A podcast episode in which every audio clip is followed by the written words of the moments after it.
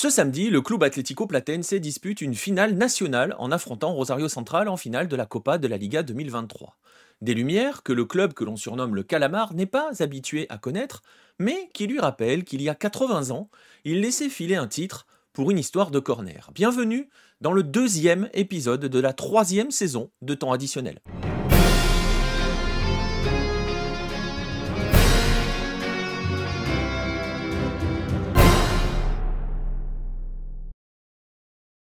Le CA Platense n'est pas ce que l'on peut appeler un grand d'Argentine. Le club est fondé en 1905 par un groupe d'amis qui avait pour rêve de créer un club de foot et qui y parvient en remportant une course hippique.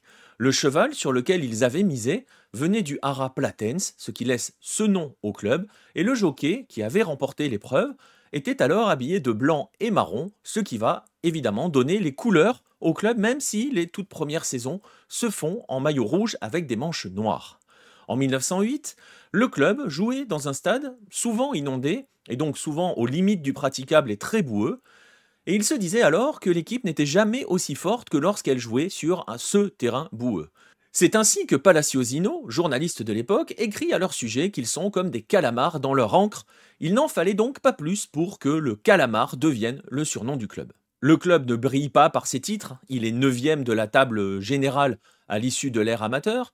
Sa meilleure performance reste une deuxième place en 1916 derrière Racing et une finale perdue en Copa Honor contre Independiente en 1918. Mais il est cependant l'un des membres fondateurs de la Ligue professionnelle.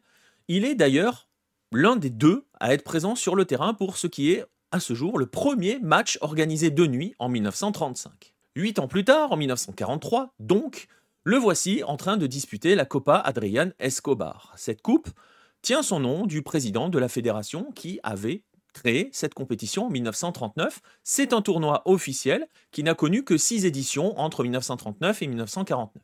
Et c'est une compétition bien particulière, puisqu'elle concerne en effet uniquement les sept premiers du dernier championnat, les sept meilleures équipes du dernier championnat. Le champion entre quant à lui directement en demi-finale, les six autres doivent passer par une case quart de finale. Jusqu'ici, rien d'original. L'originalité, elle est ailleurs, elle est notamment dans le format, puisque la compétition se déroule sur trois jours, en fin de semaine. Trois jours, me direz-vous, pour des quarts, une des demi et une finale, c'est un peu court. Alors comment est-ce possible?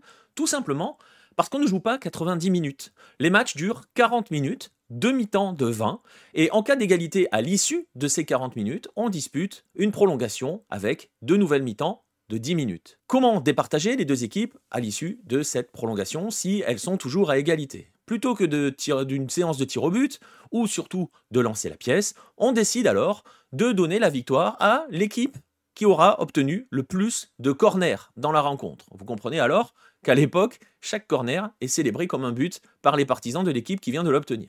Pour cette édition 1943, donc, Platense a le droit de la disputer puisque le club a terminé à la 7 place du dernier championnat. Il entre donc en quart de finale, élimine Estudiantes et va affronter en demi-finale le champion sortant, Boca Juniors, qu'il élimine déjà grâce au corner, puisque à l'issue du temps réglementaire, il y a un but partout, mais Platense a obtenu 7 corners contre 3 seulement pour Boca, et donc gagne sa place en finale. Face à lui, Huracan. Huracan a terminé quatrième du dernier championnat, mais surtout euh, est le tenant du titre dans cette compétition. Il a sorti River en quart de finale, Independiente en demi-finale. Il arrive donc dans cette finale pour conserver son titre. Le 11 décembre 1943, la finale donc oppose le Globo au Calamar et elle a une autre particularité puisqu'elle se déroule au Metro, qui n'est autre que l'antre de San Lorenzo, le rival absolu d'Huracan. À l'issue des 40 minutes, aucun but n'a été marqué, 0-0, donc les demi-temps de prolongation ne donnent rien. Il faut donc départager les deux équipes au nombre de corners. Et à ce petit jeu, c'est Huracan qui s'impose 4 corners à 1 et conserve son titre. Huracan, donc, devient la première équipe avec deux titres. Elle reste de toute façon à tout jamais la seule équipe à avoir décroché deux titres, puisqu'il n'y aura que deux autres éditions de cette compétition par la suite, mais surtout devient le premier vainqueur d'un tournoi national sur un critère qui n'est autre que le nombre de corners obtenus. Une seule autre finale connaîtra pareil dénouement, à savoir départage grâce au critère du nombre de corners. C'est la dernière de cette Copa Escobar en 1949, remportée par Newells. Tiens donc, le rival de Rosario Central que Platen s'affronte ce week-end.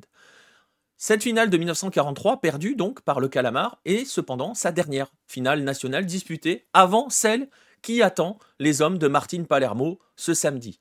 Nul doute, évidemment, qu'à chaque corner obtenu par le Calamar face à Central, les plus anciens se rappellent à quel point cet exercice peut s'avérer décisif.